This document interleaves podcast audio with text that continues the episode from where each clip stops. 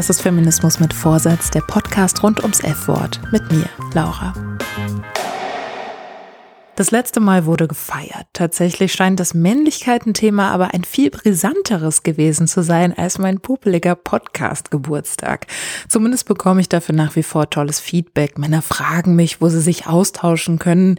Ich könnte ja glatt hoffnungsvoll werden. Derweil hatte ich allerdings eher damit zu tun, die Männlichkeitenbrille wieder aus meinem Sichtfeld rauszukriegen. Ich habe alles nur noch in toxischer Männlichkeit begründet gesehen. Ja, diese und jene schlimme Sache muss auch aufgrund von Männlichkeitsnormen existieren und die und die. Naja, und vielleicht ist es ja auch so, aber leider ist diese Sicht auf Dauer ganz schön frustrierend und ich habe das nicht so gut vertragen. Deswegen, naja, ich habe die Männlichkeitenbrille jetzt vielleicht nicht abgesetzt, aber sie ist jetzt wieder unschärfer eingestellt, damit ich auch noch andere Perspektiven sehen kann. Diesmal geht's nämlich in queere Gefilde.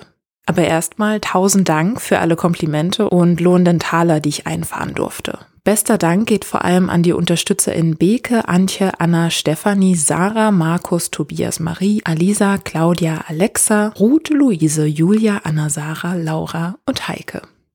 Wenn auch du spürbar Danke sagen möchtest und willst, dass die Reise noch eine Weile weitergeht, kannst du mich via Steady oder PayPal unterstützen. Die Links dazu findest du in den Show Notes. Und wenn es dir hier zu lange zu ruhig ist, bin ich mit sehr hoher Wahrscheinlichkeit gerade woanders zu hören. Im Lila Podcast habe ich nämlich die Gelegenheit, aus dieser Entdeckungsreise hier rauszuzoomen und mehr oder weniger zusammenhangslos irgendwo anders reinzuzoomen. Beim ersten Mal bin ich beispielsweise mit Sham Jaff im Libanon gelandet. Hör mal rein, zumindest ich habe mal wieder viel gelernt. Nicht nur die Männlichkeitenfolge wurde in diesem Podcast mit einem Lass mal Geschlechterrollen auflösen und frei leben beendet. Die Frage, die sich mir nun aber stellt, ist, wie? Ich bin als Mädchen in meine gesellschaftliche Rolle als Frau hineingewachsen.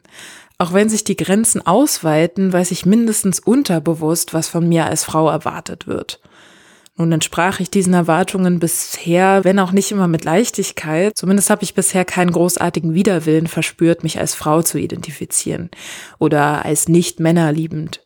Das macht sich ja auch ganz gut in einer Gesellschaft, die hetero und cis als Norm begreift. Du passt nicht in die für dich vorgesehene Schublade, du willst eine andere oder am besten gar keine. Na, da verlangst du was. Andererseits leben viele queere Menschen ja schon ein Leben, was ich mir für mich noch nicht mal vorstellen kann. Da hänge ich also in meinem binären Mann-Frau-Denken, diesem naturgegebenen, ja, es ist eben so, und frage mich, wie ich mein durch und durch heteronormatives Leben queeren kann. Habe ja eigentlich nichts damit zu tun, oder? Wie kann es sein, dass ich lesbische Freundinnen und schwule Freunde nicht zu denen da, zu diesen Queeren da erzähle? Sind ja schließlich Freundinnen, Helga und Hilde von nebenan. Ja, denke ich an die LGBTQIA Plus Community, sind das für mich ferne Leute. Warum ist das so? Stelle ich mir dann queere Menschen genauer vor, sehe ich entweder zwei weiße verheiratete Typen in ihrer stylischen Loftwohnung oder bunte Vögel, die in ihrer Sexualität und ihrem Geschlecht fluide sind und mich verwirren. Woher kommen diese Vorstellungen? Und weil mir die queere Community offensichtlich irgendwie abgeschlossen, für mich unerreichbar, für sich stehend vorkommt, dazugehören hätte seinen Preis.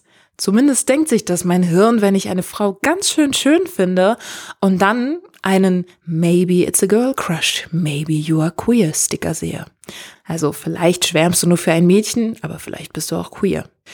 Und dann werde ich panisch, weil was, wenn ich echt Frauen toller als toll finde und dann für immer und ewig lesbisch bin, nur weil ich ihr Lächeln schön finde und jetzt muss ich meine komplette Identität hinterfragen und mir einen Coming-out-Film angucken, wie man das alles macht und äh, wie haben Frauen nochmal Sex und überhaupt, da bleibe ich doch lieber hetero als ob das eine Entscheidung wäre.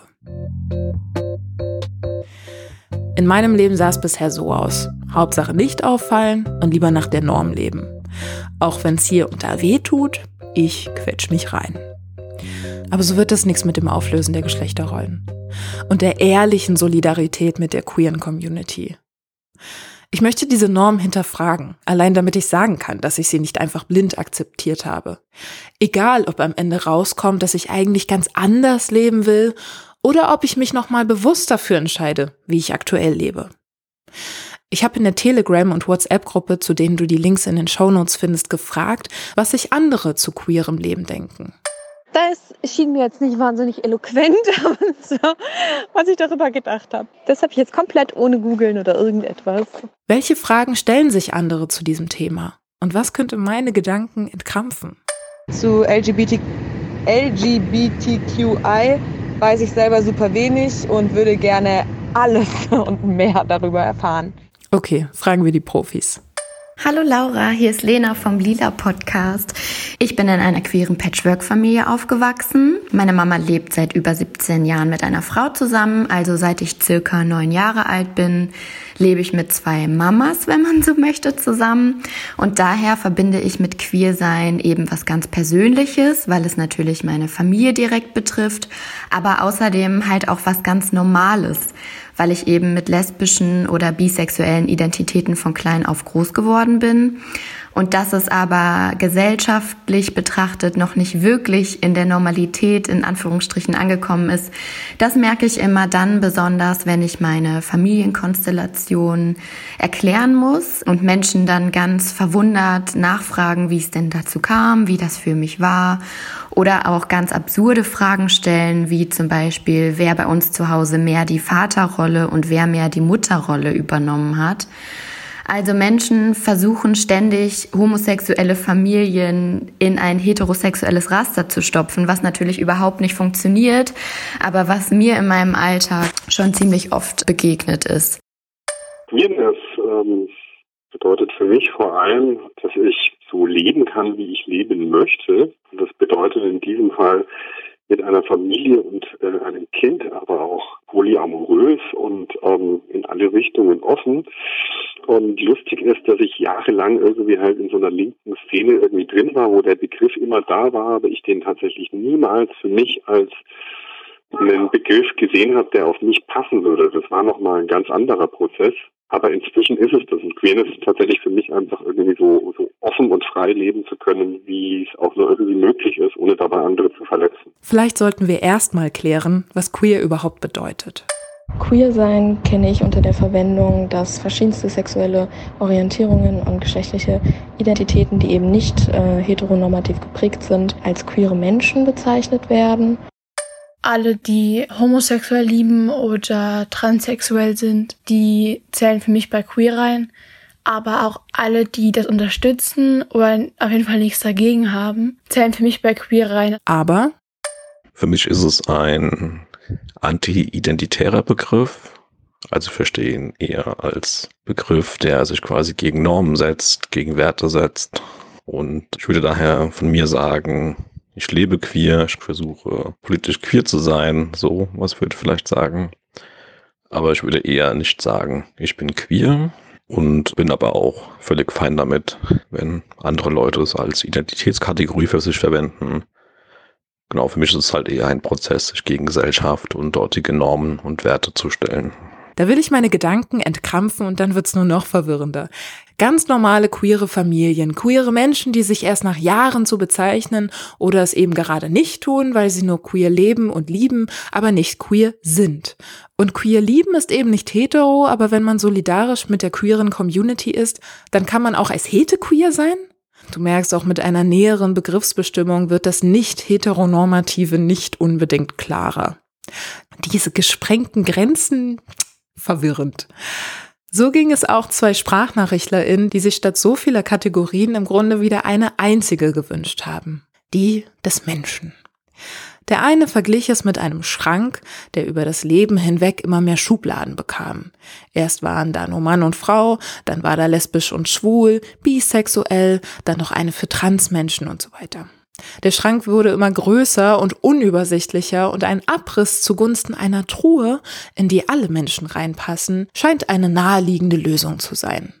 Die andere Sprachnachrichtlerin erzählte, das ist etwas, was Unwohlsein in mir auslöst, ist, wenn das sich so trennt voneinander, dass es dann die normale Gruppe gibt und dann die Untergruppe oder die Nebengruppe oder was auch immer. Soll sein.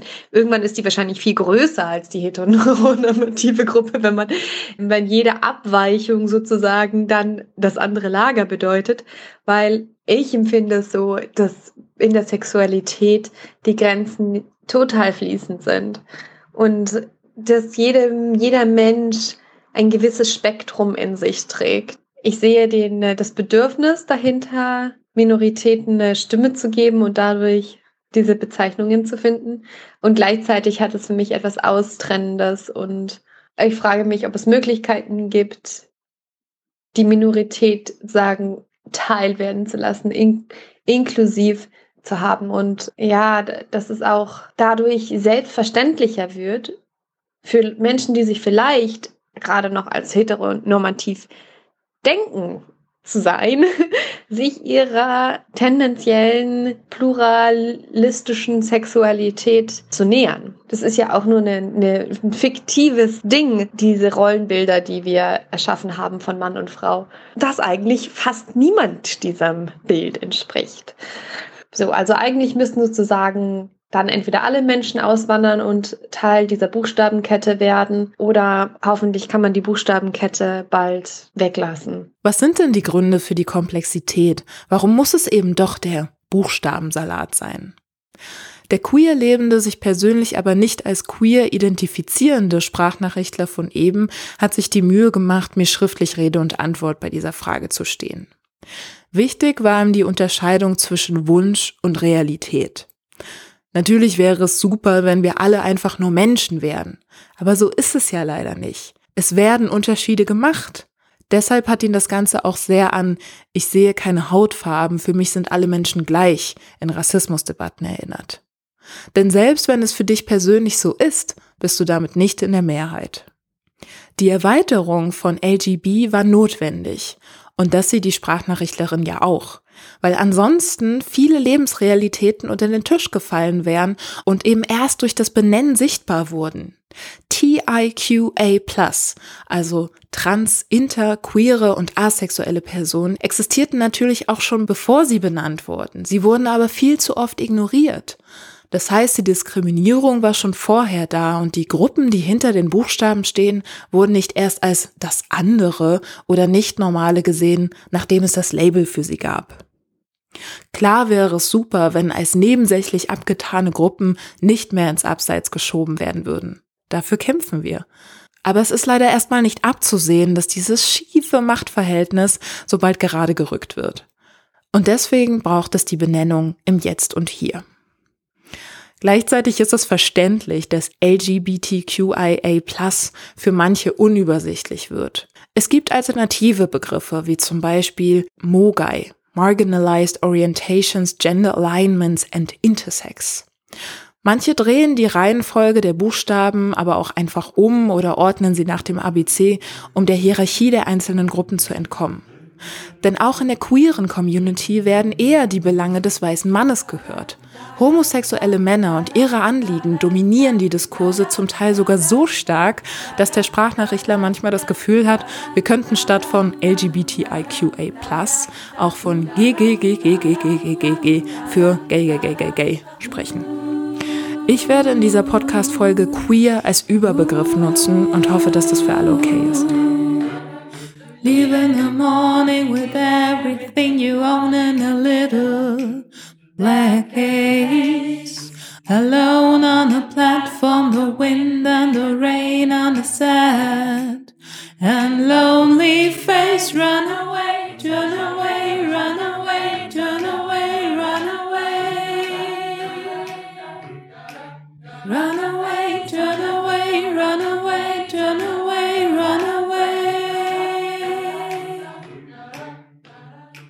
Damals in den 60er Jahren und 70er Jahren war queer eigentlich als Beleidigung gedacht.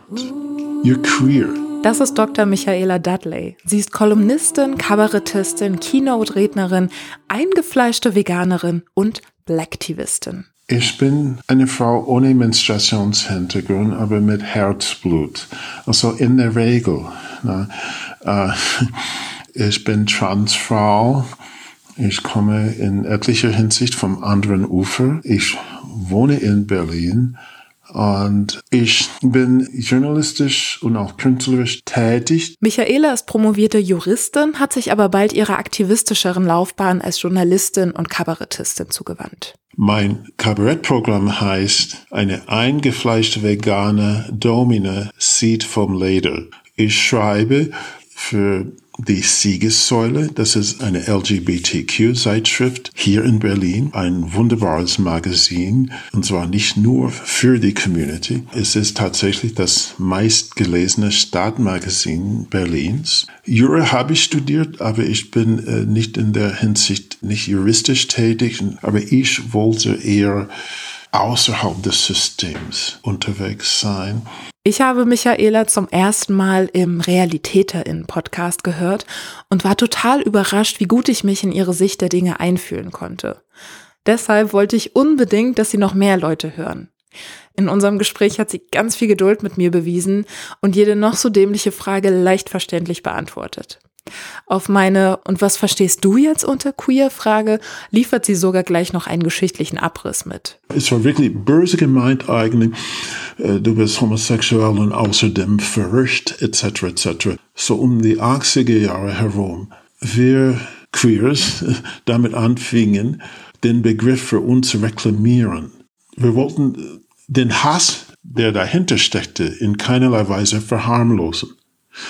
Aber mit dem Reclaiming des Begriffes wollten wir sagen, wir bestimmen, was es bedeutet. Im Grunde genommen umfasst es der heteronormativen Gesellschaft widersprechen, ob aus homosexuelle, bisexuelle, lesbische Personen äh, oder in den Nuancierungen dazwischen, quasi ein Überbegriff. Wir sind queer, wir sind stolz, wir sind ähnlich wie gay Gay ist, ist quasi auch ein Überbegriff. Manchmal wird unterschieden Gay und Lesbian, also Gay quasi für die Jungs und Lesbian für die Jungen. Das ist, wie macht man dann die Unterscheidung? So queer ist alles umfassend. Und wenn wir asexuelle und intersexuelle Personen mit berücksichtigen, also aus Rücksicht denkt man, okay, vielleicht soll man nicht davon ausgehen, dass sie automatisch so bezeichnet werden wollten. So, dann kommen noch mehr Buchstaben dazu.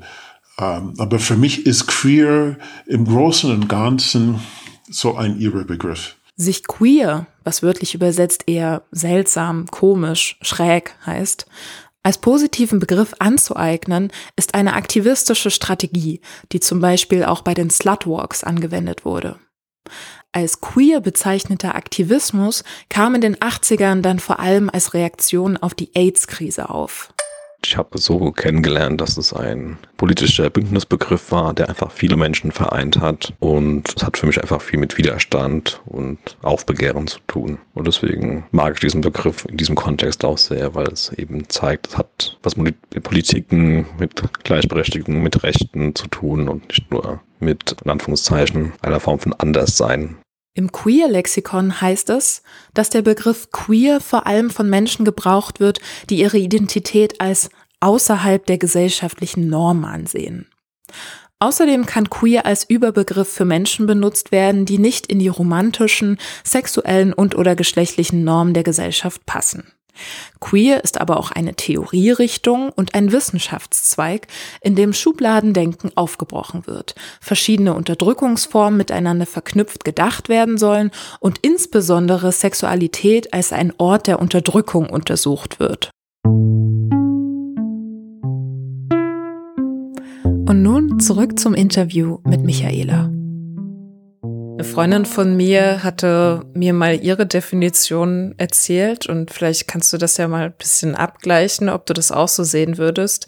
Sie meinte, unter queer versteht sie zum einen die sexuelle Orientierung und zum anderen Gender Identity, also wenn die einfach abseits von heteronormativen Vorstellungen ist, aber auch, und da hat sie sich dazu gezählt, wenn man generell so gesellschaftliche Normen und Kategorien für sich ablehnt, wenn man jetzt vielleicht gar nicht unbedingt homosexuell oder trans oder was auch immer ist, sondern gesellschaftlichen Normen auch einfach nur ablehnt. Würdest du das auch so alles unter queer verstehen oder? Für mich persönlich würde ich schon eine Verankerung in der Nicht-Heteronormativität haben wollen. Man kann gegen die heteronormative äh, patriarchalische Gesellschaft sein, ohne selbst homosexuell zu sein. Das, das ist ja natürlich auch möglich. Ne?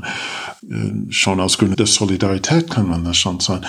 Aber für mich persönlich, queer bedeutet nicht heterosexuell. Das ist, das ist mein persönliches Empfinden, aber diese Sachen sind auch fluide im Laufe der Zeit. Eine meiner Heldinnen, Marsha P. Johnson, hat sich selbst als Drag Queen und Transvestit bezeichnet, weil zu ihrer Zeit der Begriff Transgender bzw. Transfrau kaum existierte. Heutzutage, wenn man eine Transfrau mit einer Drag Queen gleichsetzen würde, wäre das etwas übergriffig.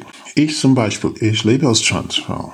Und auf der Bühne bin ich weiterhin eine Transfrau. Das ist für mich so keine Rolle im strengsten Sinne. Drag Queen wäre bei mir eigentlich nicht angebracht. Ich spiele nicht die Frau, ich bin die Frau, die gewisse andere Rollen spielt. Also nochmal zum Mitschreiben.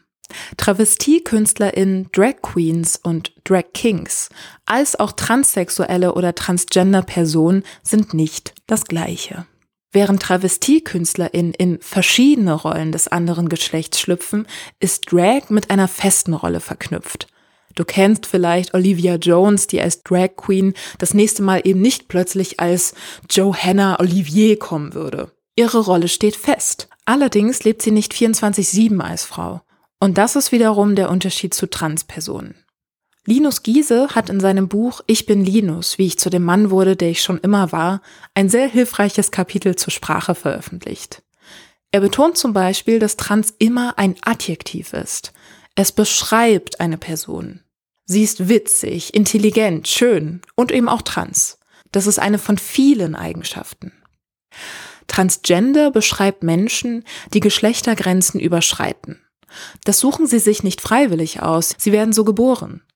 Geprägt hat den Begriff Aktivistin Virginia Prince in den 70ern. Ihr wurde bei der Geburt das männliche Geschlecht zugeordnet, sie identifizierte sich aber als Frau. Ihren Körper wollte sie trotzdem nicht operativ verändern lassen. Und so geht es einigen Transpersonen. Nicht alle Menschen, die sich als trans identifizieren, wollen auch ihre Körper verändern. Das widerspricht dem verbreiteten Denken, dass bei Transmenschen ursprünglich medizinisch irgendwie was schiefgegangen ist, was aber durch eine Operation behoben werden kann. Manche Transmenschen entscheiden sich für eine soziale Transition, indem sie zum Beispiel ihren Namen ändern und ihren Personenstand und vielleicht ihren Kleidungsstil, vielleicht aber auch nicht. Manche wollen auch die medizinische Transition machen und nehmen Hormone. Manche wollen sich operieren lassen. Manche wollen wie ein Cis-Mensch aussehen. Manchen sieht man das Transsein an. Es ist einfach sehr individuell. Transsexuellen Menschen hingegen ist es wichtig, ihre Körper durch Hormonbehandlung und eine Operation an das andere binäre Geschlecht angleichen zu lassen. Linus Giese gibt dabei aber zu bedenken, dass transsexuell eine veraltete Bezeichnung ist. Das Problem ist, dass aufgrund des sexuell in transsexuell viele denken, es hätte etwas mit Sexualität zu tun, mit Sex, wie auch immer.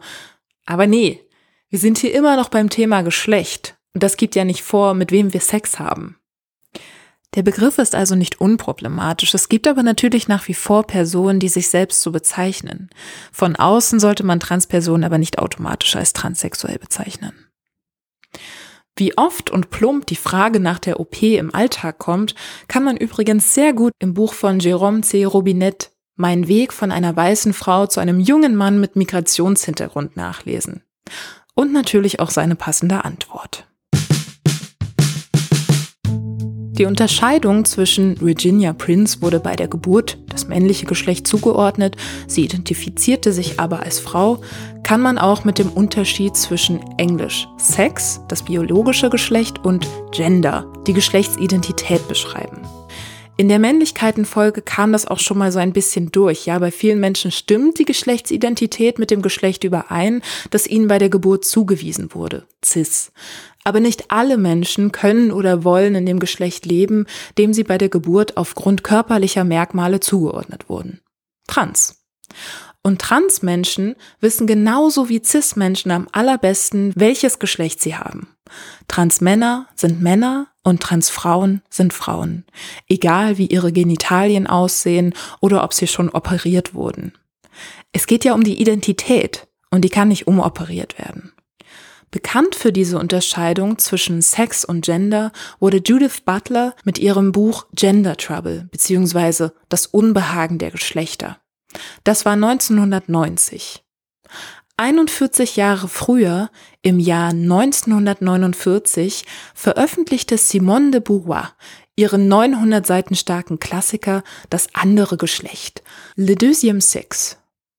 Daraus stammt auch der berühmte Satz, man kommt nicht als Frau zur Welt, man wird es. Frau sein ist nach Beauvoir also auch schon damals eine gesellschaftliche und nicht in erster Linie eine biologische Tatsache gewesen. Weibliche Körpermerkmale zu haben, bedeutet für sie erstmal gar nichts. Deshalb heißt es öfter, dass Beauvoir die Unterscheidung zwischen Sex und Gender eingeführt hätte. Gleichzeitig blieben für sie Menschen, die aus dem Muster von Heterosexualität und Zweigeschlechtlichkeit herausfielen, Sonderfälle. Naja, und das ist ja wohl nochmal zu diskutieren. Zum Beispiel anhand Judith Butlers Theorien. Nach ihrem Buch ist der seit Menschengedenken gültige Zusammenhang von sieht aus wie eine Frau, ist also eine Frau, liebt deshalb Männer, nicht in Stein gemeißelt. Nach Judith Butler ist es vielmehr so, du hast einen Körper, du kannst eine Identität performen und du kannst begehren. In meiner Bibel zum Thema der Graphic Novel namens Queer steht dazu, wenn Geschlecht also keine natürliche und stabile Identität ist, die wir aufgrund eines männlich oder weiblich definierten Körpers haben, was ist es dann?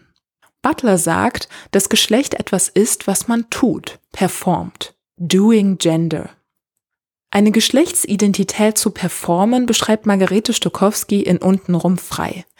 Denn im Kindergarten wird die kleine Margarete mit ihrem Mireille Mathieu Topfschnitt oft für einen Jungen gehalten. Daraufhin beginnt sie mit einer Piepsstimme zu reden, die klingt wie ein Hamster, um den man langsam die Faust schließt, in der Hoffnung, damit dem Ideal einer Disney-Prinzessin näher zu kommen. Doing Gender. Mir hilft diese Unterscheidung irgendwie, mich dem Frausein nicht so ausgeliefert zu fühlen. Meine Geschlechtsmerkmale mögen weiblich sein, aber das muss nicht mein Leben, meine Identität bestimmen. Damit sich alle Mitglieder unserer Gesellschaft wohler fühlen, muss zunächst anerkannt werden, dass Geschlecht und Sexualität vielfältig und fließend sind. Das kann sich alles im Laufe eines Lebens verändern. Und es müssen vermeintliche Gegensätze wie männlich-weiblich oder homo-hetero hinterfragt werden. Glücklicherweise gibt es immer mehr Möglichkeiten, sich nicht einordnen zu müssen. Miley Cyrus gibt an, nicht das Bedürfnis zu haben, ihr Geschlecht oder ihre Sexualität zu benennen. Und Kirsten Stewart glaubt, dass wir gar nicht herausfinden müssen, ob wir homo oder hetero sind.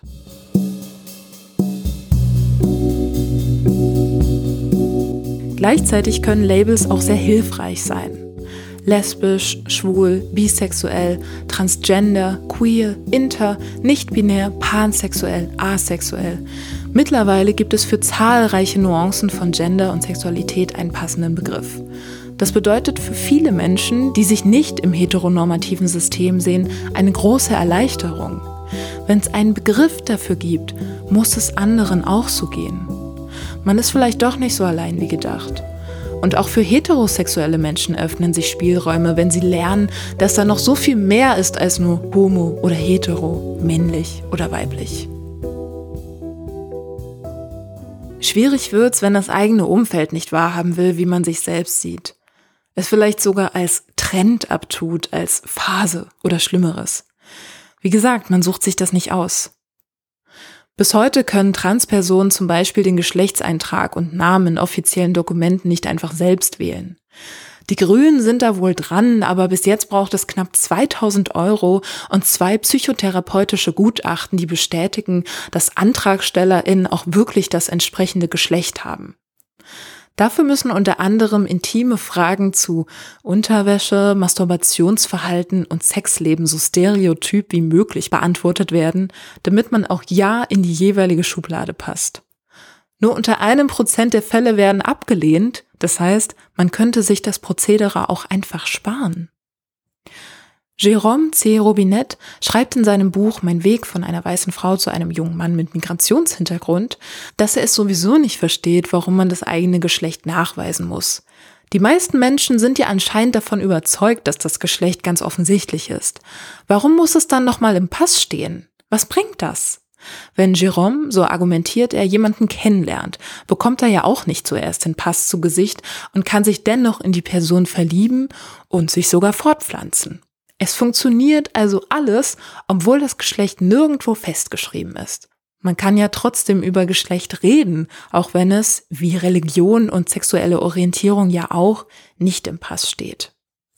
Außerdem habe ich neulich die Arte-Doku Nicht Frau, nicht Mann gesehen und die hat mich sehr bewegt und auch in einer knappen Stunde gut vermitteln können, wie es manchen Interpersonen geht.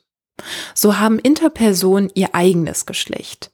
Das scheint gesellschaftlich jedoch inakzeptabel zu sein, denn es wäre doch so schön einfach, wenn auch diese Menschen eindeutig, man sagt auch dyadisch, männlich oder weiblich wären. Deshalb werden bis heute Babys und Kinder operiert, obwohl das medizinisch nicht notwendig wäre.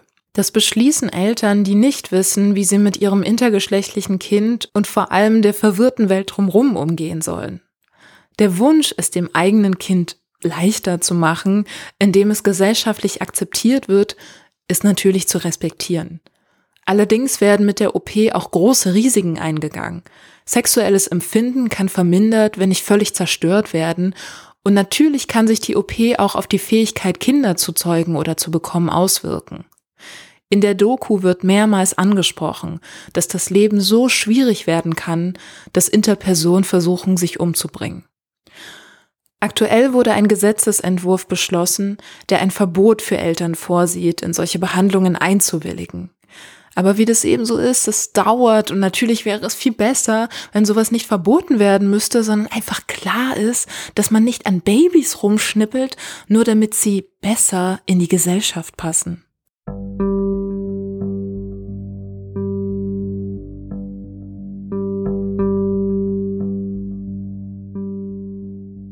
Lena vom Lila Podcast ist ja, wie sie vorhin schon erzählt hat, in einer Regenbogenfamilie aufgewachsen. Auch sie hat dazu schon des Öfteren ziemlich schlimme Aussagen zu hören bekommen. Ganz, ganz schlimm sind auch Aussagen wie zum Beispiel, oh, zum Glück ist deine Mama lesbisch geworden und nicht dein Papa schwul. Bei Frauen finde ich es ja nicht so schlimm, aber bei Männern geht das ja gar nicht. Und sowas hat mich natürlich immer am meisten getroffen, weil es auf der einen Seite natürlich ganz krass homophob ist, aber weil es auf der anderen Seite auch eben wieder zeigt, dass zwei sich liebende Frauen in der heterosexuellen Welt erotisiert werden und deshalb eben von weißen cis heterosexuellen Menschen als in Anführungsstrichen nicht schlimm betrachtet werden. Und das ist tatsächlich was, was mir auch nicht selten begegnet ist, ja, und mich eigentlich bis heute immer noch total fertig macht. Aber neben dieser persönlichen Ebene erfahren queere Familien natürlich auch auf der strukturellen Ebene verschiedene Formen der Diskriminierung. Meine Eltern durften beispielsweise ganz lange nicht heiraten. Die Ehe für alle ist ja erst seit wenigen Jahren erlaubt. Und außerdem haben queere Paare zum Beispiel immer noch Nachteile, wenn es um Adoption geht. Bei zwei Männern wird beispielsweise oft gesagt, dass sie Kinder nicht großziehen könnten, weil hier ja eine Mutter fehlen würde was super absurd ist. Und bei lesbischen Paaren, wenn eine Frau von beiden schwanger wird, ist es zum Beispiel für die andere Frau super kompliziert, das Kind nach der Geburt zu adoptieren und so weiter. Also das sind so Mechanismen, die auf der strukturellen Ebene immer noch ganz krass wirken. Dabei geht es um ein Gesetz, das die Mutterschaft definiert. Mutter eines Kindes ist die Frau, die es geboren hat. Die zweite Elternstelle wird anschließend geregelt. Vater eines Kindes ist der Mann, der zum Zeitpunkt der Geburt mit der Mutter des Kindes verheiratet ist. Elternteile mit anderen Geschlechtern werden nicht erwähnt. Als die Ehe 2017 für alle geöffnet wurde, vergaß man wohl, diese Regelung auch noch umzuschreiben. Das heißt, wenn zwei verheiratete Frauen ein Kind bekommen, ist die Mutter so lange alleinerziehend, bis das Kind auch von dem zweiten Elternteil offiziell adoptiert wird. Bei heterosexuellen Paaren kommt diese Stiefkindadoption zwar auch vor, Aber nur, wenn zum Beispiel die Frau ein Kind in die neue Beziehung mitbringt und der neue Partner auch das Sorgerecht haben möchte. Homosexuelle Paare hingegen müssen immer adoptieren, egal wie lange sie schon zusammen sind. Und es braucht sau viele Formulare, dauert und kostet Geld. Zwei verheiratete Männer können Kinder adoptieren, aber die Wartelisten sind lang. Leihmutterschaft ist verboten. Ist einer der Männer biologischer Vater, liegt das Sorgerecht automatisch erstmal nur bei der Mutter. Sie muss der Vaterschaftsanerkennung und dem geteilten Sorgerecht zustimmen und danach kann der Partner das Kind noch adoptieren. Dafür muss die biologische Mutter ihr Verwandtschaftsverhältnis zu dem Kind aber rechtlich aufgeben.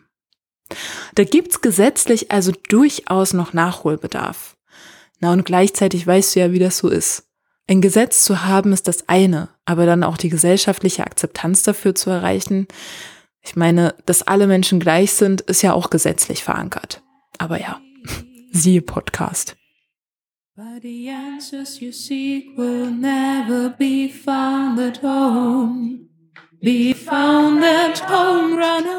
Das war der erste Teil zum Thema Queer. Im zweiten Teil soll es darum gehen, was queeres Leben mit Feminismen zu tun hat. Michaela stellt Marsha P. Johnson nochmal genauer vor und erzählt, was sie sich von Feministinnen wünscht. Sie erklärt auch, warum sie J.K. Rowlings Aussagen nicht nur für transfeindlich, sondern auch für antifeministisch hält. Und ich schaue mir nochmal genauer an, was genau das Problem von diesen sogenannten TERFs ist. Außerdem hören wir in das queer-feministische Tagebuch von Kate rein. Ich danke schon mal Michaela und natürlich allen SprachnachrichtlerInnen für diesen ersten Rutsch in queere Gefilde und verbleibe, wie immer, mit feministisch vorsätzlichen Grüßen. Tschüss und bis gleich.